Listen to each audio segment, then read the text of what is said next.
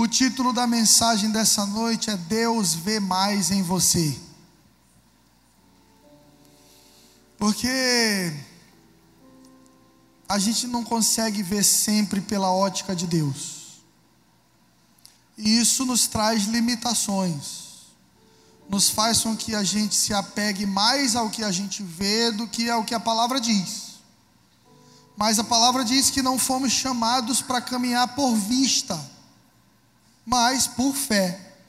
E a fé é a certeza das coisas que não se pode ver, mas que já existem.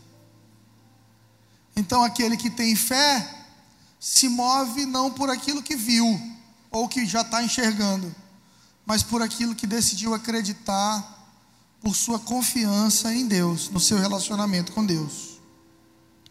O título da série desse nosso último mês do ano é Mais de Deus. Eu não sei como que foi o seu 2019, mas eu preciso te dizer que ele já está acabando. Está nos últimos dias de 2019. E aí, em dezembro do ano passado, você estava fazendo um monte de promessas. Perder 5 quilos, fazer aquele curso de inglês, parcelar aquele débito. A gente faz um monte de projetos, de planos, mas muitas vezes a gente termina o ano frustrado porque não alcançou boa parte deles. Porque a gente acha que é simplesmente apontar para um alvo e seguir. Mas a gente precisa entender que o homem faz planos, mas a resposta certa vem do Senhor. E a resposta do Senhor para nós é que Ele é poderoso para fazer infinitamente mais do que tudo que você já pediu para Ele ou pensou, segundo o poder dele que opera em você. Deus é exagerado. Deus é exagerado. Deus tem sonhos grandes para a tua vida e planos grandiosos para a sua vida. Se a sua ótica de Deus é de um Deus pequeno, de coisas pequenas, de medidas urgentes e coisas rapidinhas, pequenininhas. Você está entendendo Deus da maneira errada, porque Deus é exagerado. Você quer ver o exagero de Deus? Olha para quem está do seu lado aí. Não é hora de paquerar, não, irmão. Só para olhar para o lado, tá? Deus exagerou nessa pessoa do lado aí. Encheu ela de vida, de, colocou saúde, membros, órgãos milhões de células num corpo que pensa, que é capaz de sonhar, de planejar, de falar. E você não fez esforço nenhum, só nasceu. Nasce debaixo de um comando de Deus, da criação de Deus. Porque Deus é esse ser criativo, poderoso. Então eu quero começar essa mensagem te dizendo: que Deus sempre tem mais para a sua vida. Alguns momentos da vida da gente, a gente acha que Deus acabou com a gente, que já deu. Que Deus cansa da gente, a gente acha que Deus cansa da gente. A gente acha que Deus está sempre zangado com a gente. Que Deus está mais interessado nos outros, que os outros são mais interessantes para Deus do que nós. Mas você precisa entender que essas são lentes que você vestiu, colocou sobre você, e que você precisa trocar as suas lentes para entender o coração de Deus da forma correta. Eu uso óculos, são, são muitos graus. No olho esquerdo são 11 graus de astigmatismo. É isso mesmo. Ninguém é perfeito. Quando eu tiro as lentes, eu, eu perco a clareza de, dos rostos de muitos de vocês. Quando eu tiro as lentes, eu perco detalhes. Mas quando eu coloco as lentes, eu recebo clareza, visão. Eu consigo ver mais longe. E Deus deixou lentes poderosas para nós. Quando nós vestimos essas lentes, quando nós conhecemos a palavra, quando nós entendemos o coração de Deus, não por aquilo que sentimos, mas a partir da Sua palavra, nós recebemos visão de Deus. Ei, você quer mais de Deus? Deus quer mais de você também. Você está querendo coisas maiores em Deus, Deus está olhando para você e dizendo: me dá mais espaço na tua vida, me dá mais espaço no teu coração, me dá mais lugar na tua vida, me deixa te mostrar que eu sou suficiente para você é uma decisão. Efésios 3:20, ele é poderoso para fazer infinitamente mais do que tudo que você pedir ou pensou, segundo o seu poder que opera em nós. Você quer mais de Deus? Deixa o poder de Deus operar na tua vida, meu irmão. Como é que o poder de Deus opera em mim? Quando eu tiro o poder de todas as outras coisas e digo, Senhor, eu sou somente teu. Para ter mais de Deus, Deus quer mais de você. Eu vejo uma multidão de pessoas vivendo menos do que aquilo que poderiam viver, sendo menos do que aquilo que Deus as chamou para ser, por se verem menores do que o projeto de Deus. São pessoas com problemas de rejeição, são pessoas com problema de identidade, são pessoas que foram atacadas na sua identidade na infância e viveram conflitos aí e cresceram ouvindo vozes que te dizem que você não consegue, que você é o piorzinho da família, que para você não dá, que todo mundo vai conseguir, mas você não. São vozes mentirosas. Porque se Deus não quisesse que você tivesse nascido, você não teria nascido. Você já começou como um vencedor vencendo uma corrida de bilhões de espermatozoides, você venceu. E se você venceu, Deus queria que você estivesse aqui hoje. Deus queria que você estivesse nessa terra, justamente nessa geração, com esses defeitos que você tem aí mesmo, porque o poder dele se aperfeiçoa na fraqueza. Para de tentar ser perfeito para Deus te usar. Servir a Deus não é sobre perfeição, é sobre disponibilidade e humildade. Igreja não é um clube de perfeitos, é um clube de pecadores que entenderam que sem Deus é impossível. Nós não estamos aqui na igreja porque nós somos os bons.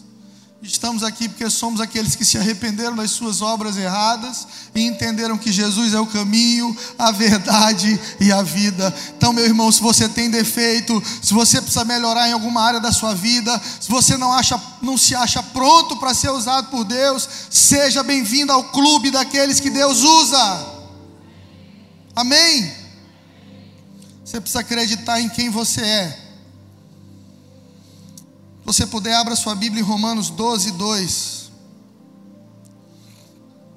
Quando o apóstolo Paulo diz: E não vos conformeis com esse século, mas transformai-vos pela renovação da vossa mente, para que vocês possam experimentar qual seja a boa, a agradável e a perfeita vontade de Deus. Se tem algo que Deus tem para a sua vida, isso vai ser bom, vai ser agradável e vai ser perfeito. São as características da vontade de Deus. Pastor, eu estou num relacionamento que é ruim, é defeituoso e é desagradável. Ou você chama Deus para dentro, ou você não vai viver a vontade de Deus. Pastor, eu estou numa fase 2019 para mim, foi ruim, desagradável e imperfeito. Faltou Deus no seu 2019. Porque aonde o Espírito de Deus está, a liberdade. Paulo está dizendo: não te conforma com esse século. O que, que Paulo queria dizer aqui? Ele queria dizer que esse mundo tem uma mentalidade, que esse mundo tem uma forma de funcionar. E a forma de funcionar desse mundo não é a mesma forma de funcionar do reino de Deus. Que o que é prioridade para esse mundo não é prioridade para Deus que o que para esse mundo é muito importante, para Deus não é. Você está aí priorizando dinheiro, status social, fama, seguidor no Instagram. Jesus, quando vem para a terra, podia ter tudo isso, nasce numa manjedoura, entra em Jerusalém de jumento. Dizendo para as pessoas: eu não preciso provar quem eu sou a partir daquilo que eu tenho. O que eu tenho é fruto de quem eu já sou. Eu sou filho de Deus, eu tenho todas as coisas.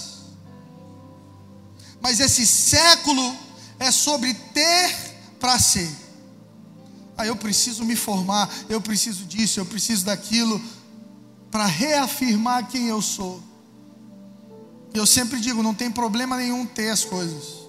Deus quer te abençoar. E se você entender o Evangelho, Deus vai te abençoar. Não há dúvida sobre isso. Todo homem de Deus, toda mulher de Deus, que caminhou na presença de Deus, sempre foi abençoado e teve tudo. Mas esse mundo te diz assim: não confia em Deus para ter as coisas. Tenha as coisas e confie nelas. Por isso o apóstolo Paulo está dizendo: não te conforma com esse século, não toma a forma desse século, não entra na forma, mas te transforma pela renovação na mente. Está tudo na mente. Se você mudar a lente, a forma de ver a vida, a forma de ver as coisas, a partir da ótica de Deus, então você vai entender o que é felicidade real. Quando eu era pequeno, eu li um texto em que Jesus diz assim: Se os teus olhos forem bons, todo o teu corpo será luz. Mas se os teus olhos forem maus, todo o teu corpo será trevas, e que densas trevas serão. Eu lia isso e eu pensava: eu não posso ver coisa errada. Mas a gente vai amadurecendo e a gente vai vendo que Jesus não está falando só sobre o que você está vendo, mas em como você está vendo. Se os teus olhos forem bons, se a tua ótica para a vida for boa, se você olhar para a sua vida e entender ela com gratidão como um presente de Deus, se você se permitir ser transformado e olhar o mundo com o olhar de Deus, então teu corpo será iluminado, vai ser luz, você vai olhar para dentro e você não vai encontrar escuridão. Porque você decidiu abraçar a ótica de Deus para as pessoas e para as coisas. Mas se os teus olhos forem maus, então todo o teu corpo será trevas. Você conhece alguém que tem os olhos maus, que vê maldade em tudo, que vê risco em tudo, perigo em tudo, desconfia de todo mundo? Gente negativa. Você fala assim: comprei um carro, vixe, assaltaram meu vizinho essa semana, levaram o carro dele. Eu tô querendo casar, e tá todo mundo se separando, tá querendo casar, tá doido? Olha, cuidado, investiga o passado aí desse rapaz. Cara, acho que eu tô sendo promovido no emprego. Sei não, hein? O que é que tá fazendo de errado? Se é lavagem de dinheiro. Pessoas que o olhar é trevas, é escuridão. É gente que chega num ambiente, em cinco minutos a conversa é ruim. Tá todo mundo falando de coisa boa, ele senta e diz, rapaz, vocês viram que mataram fulano? Você precisa ter cuidado com o teu olhar para a vida. Porque ou você caminha olhando para a vida, segundo a palavra de Deus, confiando no Senhor e na sua palavra ou você caminha confiando naquilo que você sente. E muitas vezes o que você sente não é digno de confiança. A palavra diz: enganoso é o coração do homem e desesperadamente corrupto. Não confie em você mesmo, confie na palavra de Deus. Abra sua Bíblia em Juízes capítulo 6. Nós vamos falar sobre um cara chamado Gideão. Gideão era um menino mais jovem da casa do pai dele, que era da, do clã mais fraco da tribo de Manassés.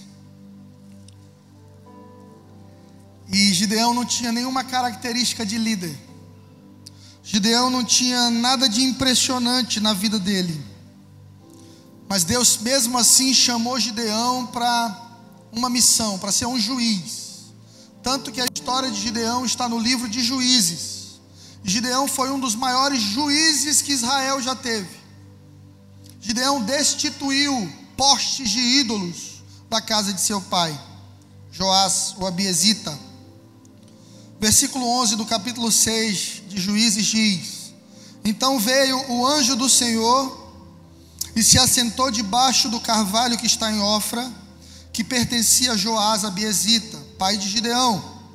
E Gideão, seu filho, estava malhando trigo no lagar para se salvar dos midianitas. Olha que coisa. Gideão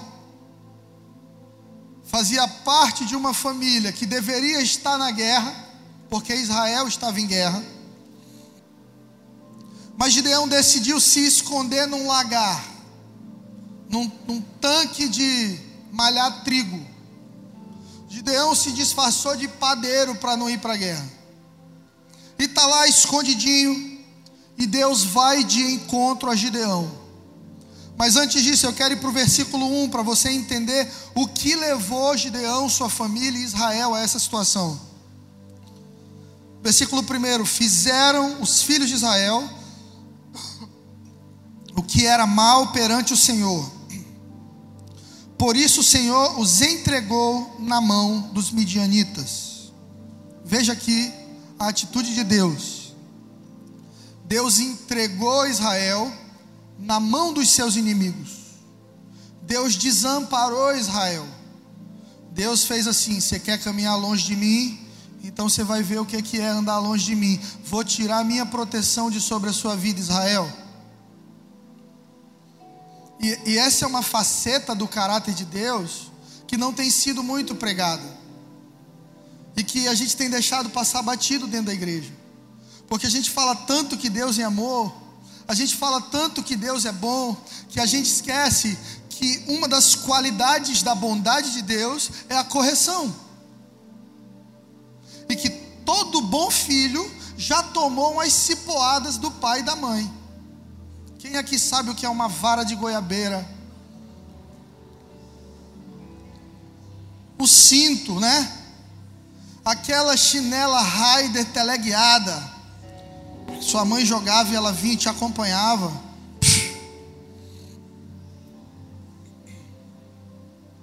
Se você for voltar no tempo e tentar lembrar como você se sentiu a ser corrigido, dói muito. Você acha que não era necessário, que você não ia precisar, que, que sua mãe podia ter só conversado com você. Mas no final das contas, correção, disciplina, forja caráter. Eu contei isso aqui no culto das 10 às 17, vou contar para você também. Essa semana eu estava só eu e meu filho no carro, e ele tem 9 anos de idade, ele disse para mim: Pai, matei uma cobra. Estava mentindo. E eu fui dando corda. Sério? Como é que era essa cobra? Era verde. E estava onde? No mato. No mato da onde? Do sítio do irmão que a gente visitou. Ah, então falei para ele, eu vou dar a volta no carro agora e fui dando a volta no carro e nós vamos lá no sítio, porque eu quero que você me mostre essa cobra. Eu andei uns cinco minutos e ele calado, branco. Aí eu disse: Filho, fala mais da cobra, estamos indo lá. Ele disse: Não, pai, eu menti. Eu disse para ele: Eu já sabia. E eu preciso te dizer que mentira é algo vergonhoso, Samuel. Porque você vai contar uma aqui, outra ali, daqui a pouco, ninguém vai acreditar na sua palavra. E eu não estou criando um filho para caminhar em descrédito. A sua palavra tem que ser só uma. Mas pai, às vezes tu fala as coisas brincando comigo. Nessa idade eles já argumentam. O que eu te conto brincando, no fim eu te digo que é brincadeira. Não queira justificar os seus erros. Você mentiu. Não faça mais isso. Quem é o pai da mentira, Samuel? O diabo, pai. E foi calado até em casa. No final, dei um abraço nele. Eu disse: Você não é um mentiroso. Você é um cara de verdade. Por isso que o teu pai te corrige. Mas você percebe que exposição, confronto e disciplina fazem parte de construção de caráter.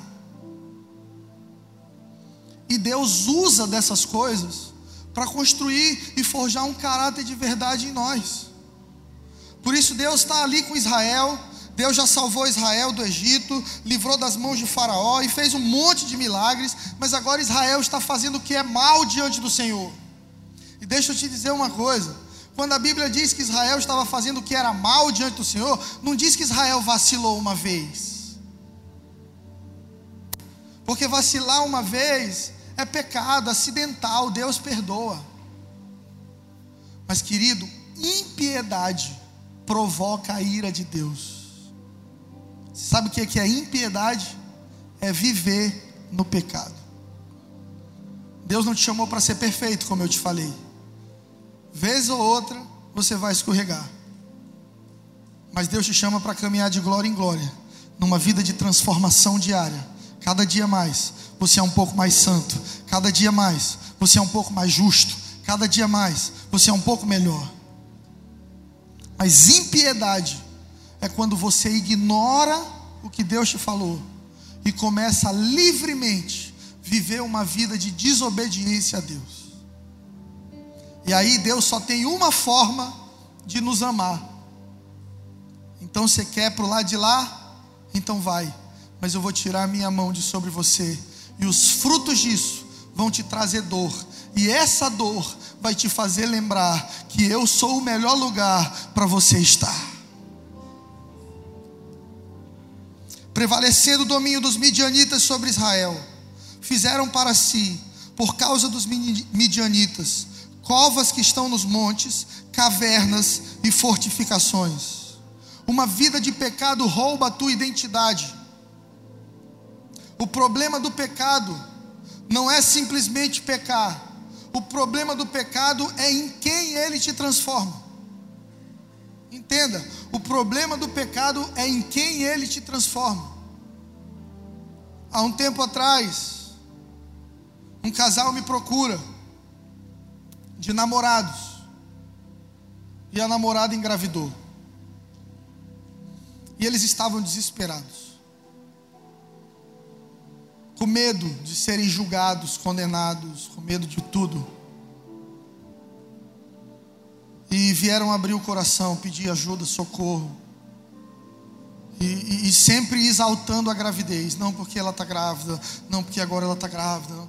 Eu parei a conversa e disse assim: o problema não é a gravidez. Eles ficaram assustados. A gravidez é fruto de uma relação biológica que Deus criou. Era para ser assim, vocês são saudáveis. O problema é o que levou vocês à gravidez. Foi o fato de vocês estarem não uma vez ou duas, mas já por muito tempo ignorando o princípio de obediência ao Senhor. Esse bebê vai nascer, nós vamos orar por ele, vai ser uma bênção. Mas porque vocês pularam etapas e não honraram a Deus com santidade, agora vocês vão viver um relacionamento prematuro. Aí vocês não se conheceram direito, vão ter que casar para arrumar e sair. E, e essa correria, essa coisa de correr atrás do prejuízo, vai fazer com que vocês não tenham a melhor lua de mel, vai fazer com que vocês não tenham dois, três anos de casamento legal para viajar, curtir. Agora vai ter um menino, fralda, cocô para todo lado, menino gofando, preocupação do menino viver. Eu lembro quando Vitória era bebê, de vez em quando eu ia no berço, botava a mão nela assim, ela estava respirando, eu, aleluia, eu vou dormir. É um negócio de louco, ter filho é um negócio de louco, gente. Eu disse para eles: não foi assim que Deus queria. Deus ama vocês, Deus perdoa o pecado, Deus vai fazer disso, dessa bagunça aí uma bênção na vida de vocês.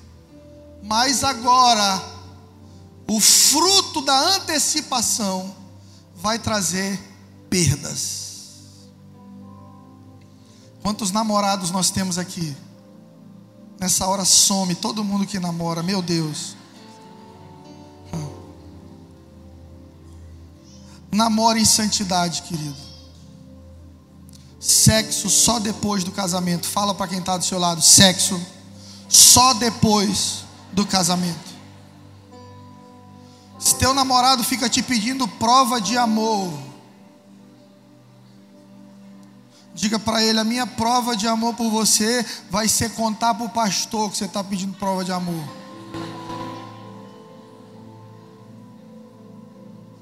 Porque quem ama de verdade cuida, espera, protege. 1 Coríntios 13. Tudo, tudo sofre, tudo crê, tudo espera. O verdadeiro amor tudo suporta.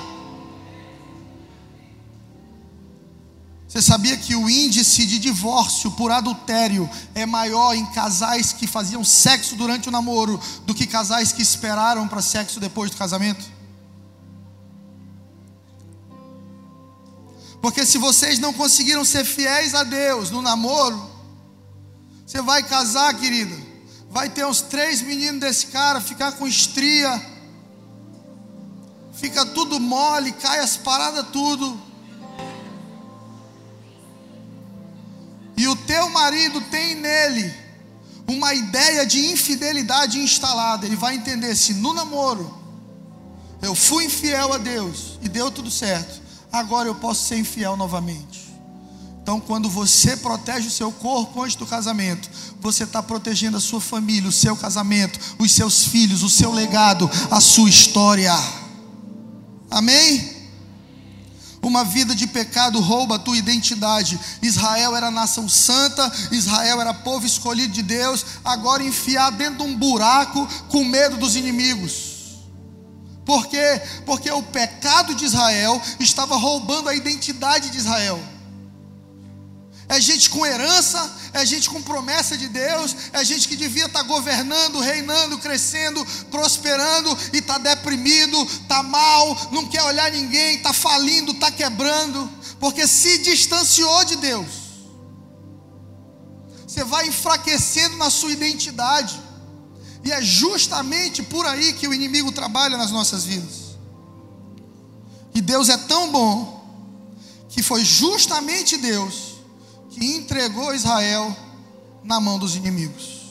Sete anos de sofrimento. O número sete na Bíblia representa perfeição. Deus estava entregando Israel numa disciplina perfeita. Sete anos sendo perseguido, sete anos sem sustento, sete anos de dor. Parece justo da parte de Deus. Se a gente olhar só para esse quadro aqui, a gente vai dizer: puxa, Deus foi muito mal. Porque a gente acha que Deus tem que ser um ursinho carinhoso. Uma vez eu botei no Twitter assim: vai lá, pula carnaval, vai para Micarina, faz o que tu quer e depois pede para Deus te ajudar. Aí alguém comentou assim: credo, pastor, que maldade. Quer dizer então que Deus vai me castigar porque eu estou na Micarina? Eu disse para ela, querida, eu não sei qual é o Deus que você está servindo, mas o Deus que eu sirvo não é um ursinho carinhoso, não. Deus não é um Teletubbies. Deus não é Papai Noel. O Deus de Israel é o Senhor dos exércitos. O Deus de Jacó, de Abraão, é um general de guerra. É um pai de amor. Mas todo pai de amor cuida dos seus filhos. Então, nos versículos a seguir, do 3 para frente, você vai ver que Israel é atacada no seu sustento. A palavra diz que tudo que Israel semeava, os inimigos vinham e levavam. Que os inimigos acamparam ao redor de Israel e destruíam o produto da terra e matavam ovelhas, bois, jumentos e não deixavam sustento nenhum. Porque é justamente aí que o inimigo nos ataca, naquilo que nos sustenta. Se a gente for trazer para os dias de hoje, o inimigo nos ataca na nossa vida de oração. O inimigo nos ataca em uma vida na presença de Deus. O inimigo nos ataca na nossa fé. Uma vida de pecado vai enfraquecendo a tua fé, vai enfraquecendo a tua vida de oração, porque vai te dando vergonha de orar e falar com Deus. Algumas pessoas já disseram para mim, pastor, eu até tento adorar, mas quando eu levanto a mão, uma voz na minha consciência diz: Tu, tu, depois do que tu fizeste essa semana, agora quer adorar a Deus. E essa voz, ela está repreendida em nome de Jesus. Porque a palavra diz que devemos entrar na sala do trono com ousadia e intrepidez. Não por nós, mas por aquilo que Jesus fez por nós. Quando Jesus morre naquela cruz, a palavra diz que o véu do templo foi rasgado. Aquilo que nos separava de Deus já não separa mais. Você lembra dessa música? E o véu que separava já não separa mais. E a cruz outrora apagada agora brilha e cada dia brilha mais. Só pra te adorar e fazer teu nome grande e te dar o louvor que é devido. Estamos nós aqui. Aleluia.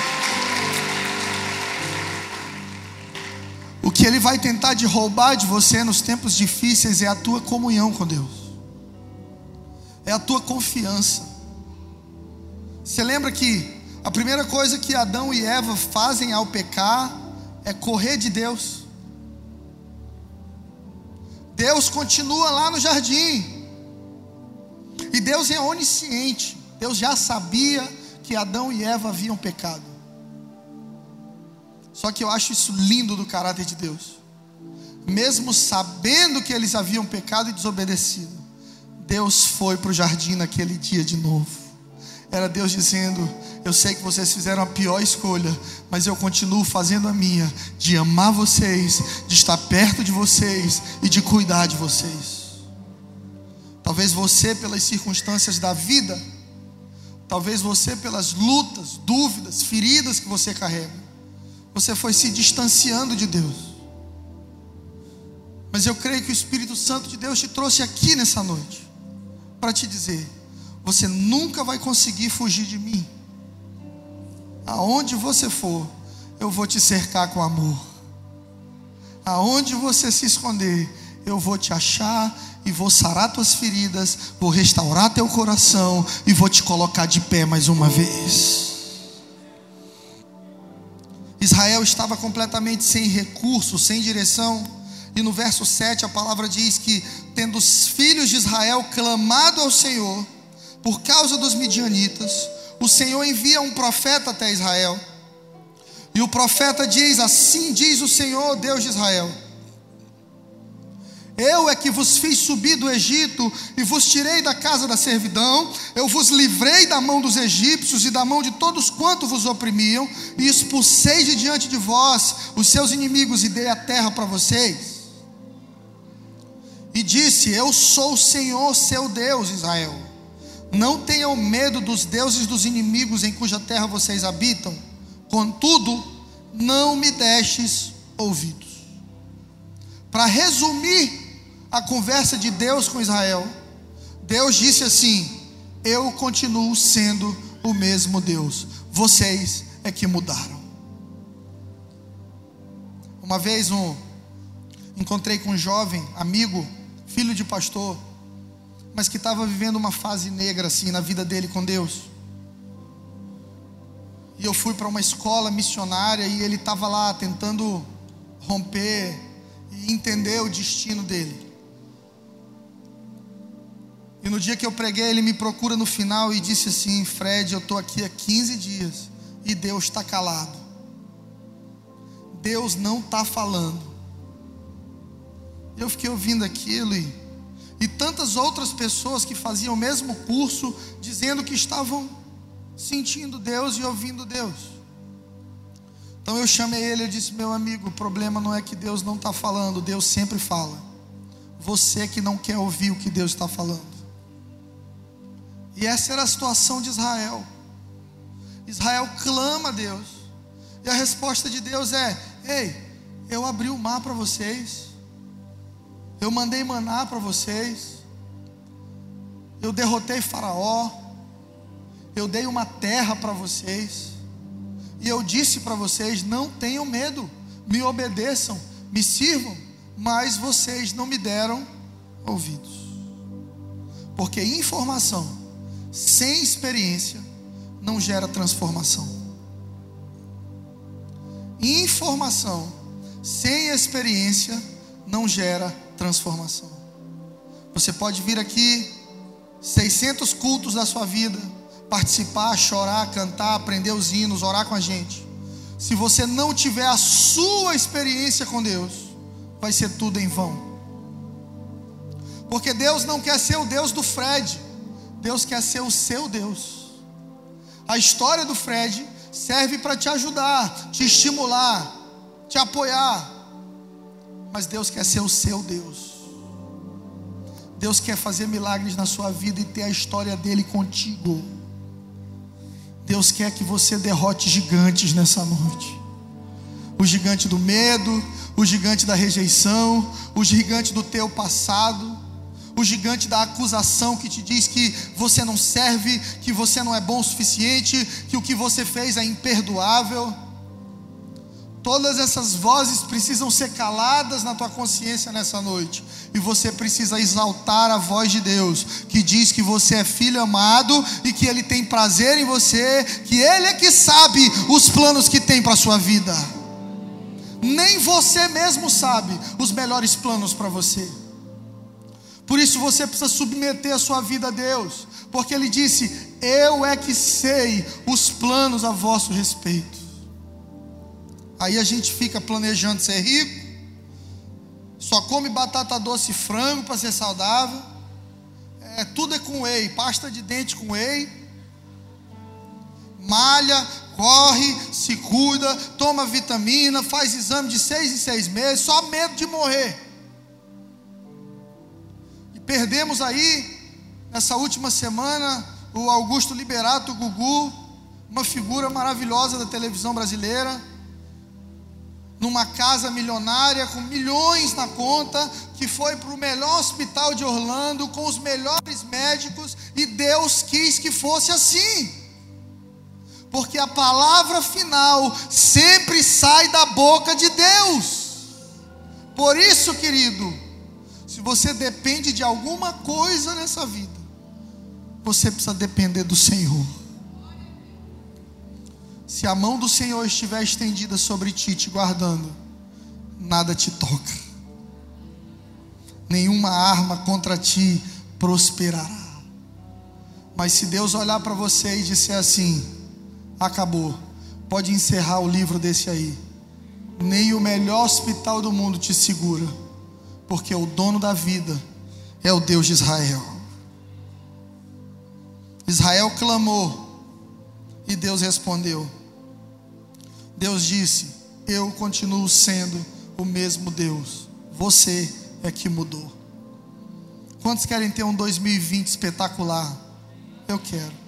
De saúde, de vida, de graça, de alegria. Para servir meus irmãos, para servir a igreja. Fazer o que eu amo, para viajar. Eu quero. Mas eu sei que eu faço planos. Mas a resposta final vem do meu Senhor. Por isso eu me coloco no lugar de humilhação. Diga comigo, humilhação. É o melhor lugar que tem para se estar diante de Deus. É quando eu digo, Senhor, eu não tenho nada. Senhor, eu não sou a melhor pessoa para você usar. Mas eu te amo. E eis-me aqui, Senhor. Usa-me, usa-me, usa-me. Então a palavra nos leva agora àquele texto que já lemos de Gideão. Gideão está lá, filho de Joás, escondido. E a palavra diz que um anjo o encontra e diz assim para ele: O Senhor é contigo, homem valente. E eu te pergunto, igreja, o que que há de valentia num homem escondido? Estando escondido, disfarçado, é que esse anjo viu para chamar Gideão de valente. Gideão estando escondido, disfarçado para não ir para a guerra na tua condição atual. Deus sempre está te olhando pelas lentes dele. Quando Deus te vê, Deus vê alguém restaurado, Deus vê alguém curado, Deus vê alguém com propósito, Deus vê alguém se levantando para lutar a sua guerra. Deus olha para um homem enfraquecido, fugindo com medo, sem identidade. Poderoso homem. Eu não sei se você for pesquisar o significado, o que significa. Você vai ver que Deus chama Gideão, o anjo chama Gideão pela essência de quem ele é. Qual é seu nome?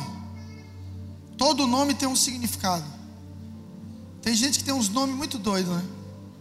Wesley Snaldson. Aí não tem significado, não. É, é, é metade da avó, metade do avô, metade do tio.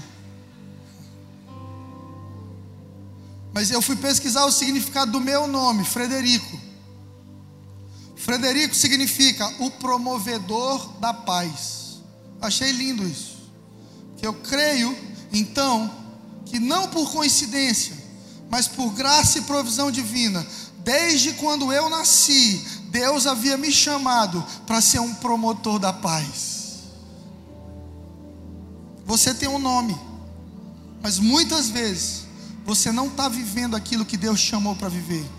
Você não está sendo quem Deus te chamou para ser. Você está vivendo escondido, fugindo da tua herança, fugindo do teu propósito, cheio de dores, cheio de problemas de identidade, correndo de Deus. Mas mesmo quando você corre de Deus, Deus vai correr na tua direção, Deus vai te encontrar e Deus vai te lembrar quem você é nele. Gideão está tendo um choque aqui agora, está escondido com medo. Alguém olha para ele e diz assim: Você é um guerreiro poderoso. É igual você encontrar alguém feio e chamar de bonito. A pessoa se assusta. Se bem que não existe crente feio, existe crente exótico. Fala para o teu vizinho aí, como você é exótico, meu irmão. Você é uma pessoa exótica.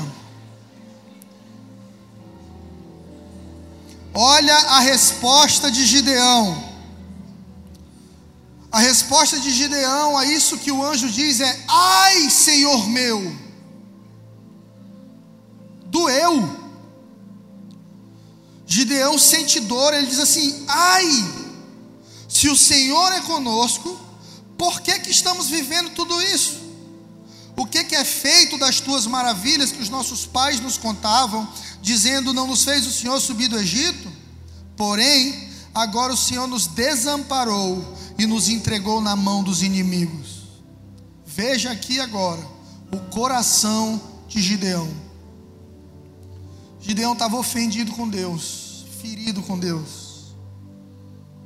O anjo diz para ele que ele é guerreiro poderoso, ele diz: ai. Você sabe o que significa ai no hebraico? Ai.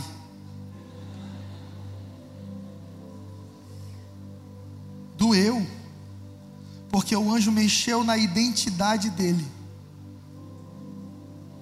E Deus sempre vai tocar aonde dói.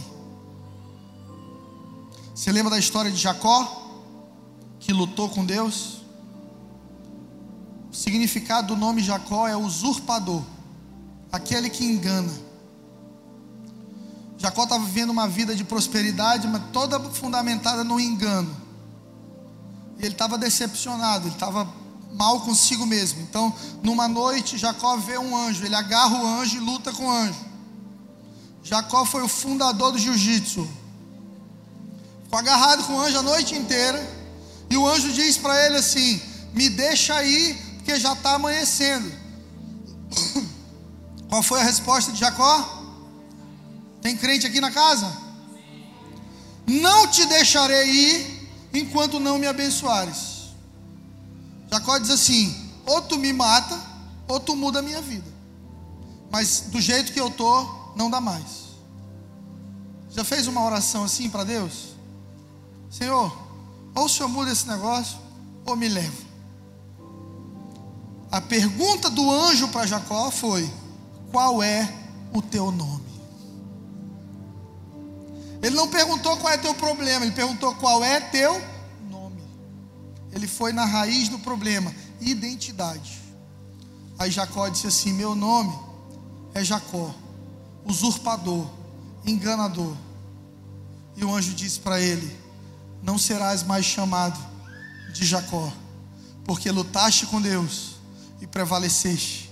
Teu nome agora é Israel, nação santa, povo santo, escolhido e separado por Deus. A história de Jacó nunca mais foi a mesma daquele dia em diante. Se você quer viver uma vida abençoada, se você quer mais de Deus, querido, você precisa deixar Deus mudar teu nome. Qual é teu nome aqui nessa noite? Será que teu nome é reclamão? Será que teu nome é desonesto, aproveitador, mentiroso, traidor, adúltero? Qual é o nome que você esconde? Que só você sabe. Viciado em pornografia, poço de mágoa, vítima. Qual é o nome que você abraçou para a sua vida, mas que não é o nome que Deus tem para ti? Essa é uma noite, talvez, para você lutar com Deus e dizer para Ele: Senhor, muda a minha história, muda a minha história, me dá um novo nome. Eu quero caminhar na Tua presença com identidade restaurada, eu quero caminhar na Tua presença com uma identidade curada. Eu quero, mais do que ser curado, ser cura para as pessoas que me conhecem. Então, o anjo se virou e disse: Vai nessa tua força e livra Israel dos inimigos. Então, mais uma vez, Gideão disse: Ai, Senhor meu, como é que eu vou livrar Israel se a minha família é a mais pobre da tribo e eu o menor da casa do meu pai? Para a gente terminar, eu quero te contar sobre uma entrevista que a filha do Billy Graham deu há muitos anos atrás para o David Letterman, que é um programa de talk show, tipo o Jô Soares americano. E nesse programa ela estava mostrando as fotos de milagres, de cruzadas com milhões de pessoas recebendo a Cristo, e só coisa bonita. E havia um outro entrevistado que teve a ousadia de dizer assim: muito lindo tudo que a gente está vendo mas aonde estava Deus quando um adolescente entrou na faculdade de Colômbia e matou seus colegas? Aonde estava Deus quando veio o tsunami e saiu matando crianças e famílias? Aí ela disse assim: Olha, pergunta difícil, mas já fazem uns anos que proibimos a Bíblia dentro das nossas escolas. Já faz uns anos que orar dentro das nossas faculdades se tornou uma ofensa à fé dos outros. Já faz alguns anos que tiramos Deus da nossa cultura. E não cuidamos da natureza, e não honramos a natureza, e vamos usando ela como se ela fosse um recurso eterno que nunca acabasse. E aí, quando vivemos tragédias, nos perguntamos aonde está Deus. Ela disse: Deus está justamente aonde nós colocamos, fora desses ambientes.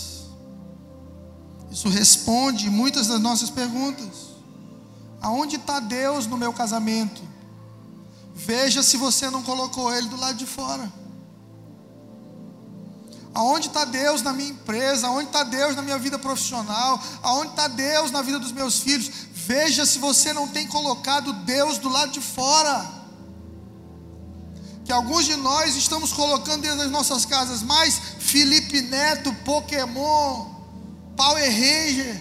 Eu não tenho nada contra isso, não. Quanto Felipe Neto eu tenho. Fala muita bobagem.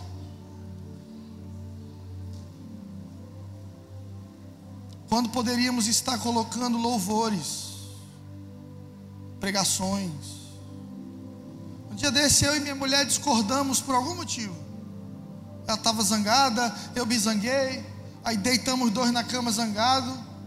Eu peguei, fui na televisão, botei assim, pregação Cláudio Duarte. Falei, vamos aprender casamento. Tu quer ouvir pregação agora? Sim, vamos dois aqui, obrigado, vamos assistir. Por quê? Porque se eu não chamo Deus para esses ambientes, então Deus não fica neles. A presença de Deus precisa ser cultivada e honrada. Você quer Deus na sua vida? Cultiva Deus, honra Deus, convida Deus, fala com Deus, adora Deus, chama Deus, meu amigo. É Deus no começo, Deus no meio, Deus no final, e você vai viver uma vida extraordinária. Gideão tinha problema de identidade. No final aqui ele diz: Ai de mim, eu sou o mais pobre e o menor. Você percebe que o parâmetro de segurança de Gideão era riqueza e grandeza social? E como ele tinha nenhum dos dois, ele achava que não podia ser usado por Deus. Só que é aí que Deus é maravilhoso. Porque Deus não precisa do teu dinheiro e nem da tua inteligência e nem do teu preparo para te usar. Pelo contrário, a Bíblia diz que ele usou, ele escolhe as coisas loucas desse mundo para confundir os sábios. Que ele escolhe os que não são para confundir os que são. Se você se sente despreparado, se você se sente incapaz, se você acha que Deus podia escolher todo mundo, menos você, para uma obra grandiosa, é justamente você que Deus vai escolher. Porque quando Deus fizer algo na sua vida, porque quando Deus restaurar a tua vida, Deus vai te usar como vitrine para quem te conhece. As pessoas vão olhar para você e vão dizer: Que é isso, cara? Como que essa pessoa chegou aí? Como é, como é, como é que Deus está fazendo isso na vida dele? Eu conheço ele. Isso era burro na escola. Eu tirava zero. Olha o que está acontecendo aí. Isso era pobre. Como é que. Meu Deus, eu não entendo. É justamente isso que Deus faz. Para que a glória seja somente de Deus. Para que o louvor seja somente a Deus. Deus vai pegar você que é pequeno e te levantar no meio dos gigantes. Para que o nome dele seja exaltado. Tire os seus olhos de você e coloque os seus olhos em Deus, e você terá uma vida extraordinária.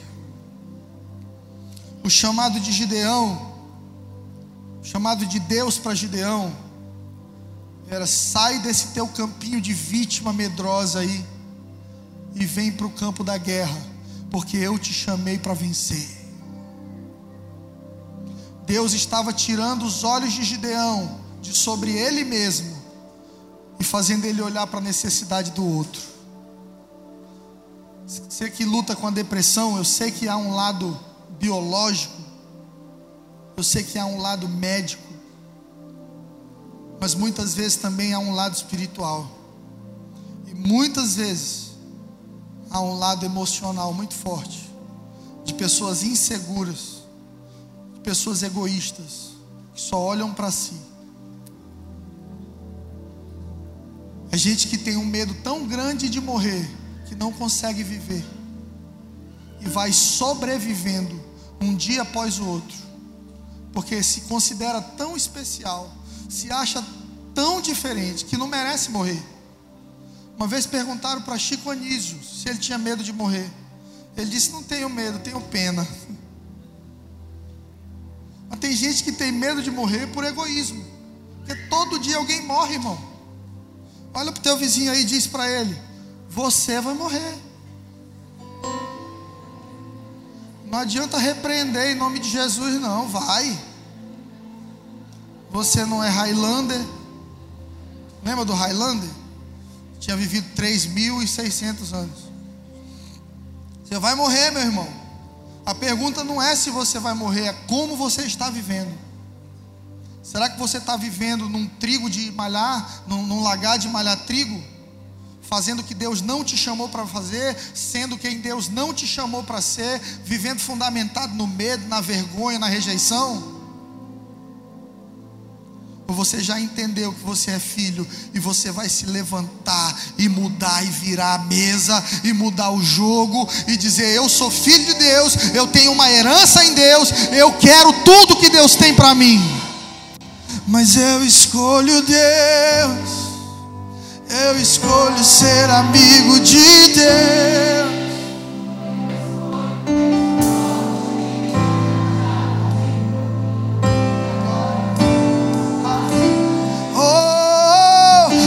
eu escolho Deus. Eu escolho ser amigo Cristo todo dia. Já morri pra minha vida, agora eu quero a vida de Deus.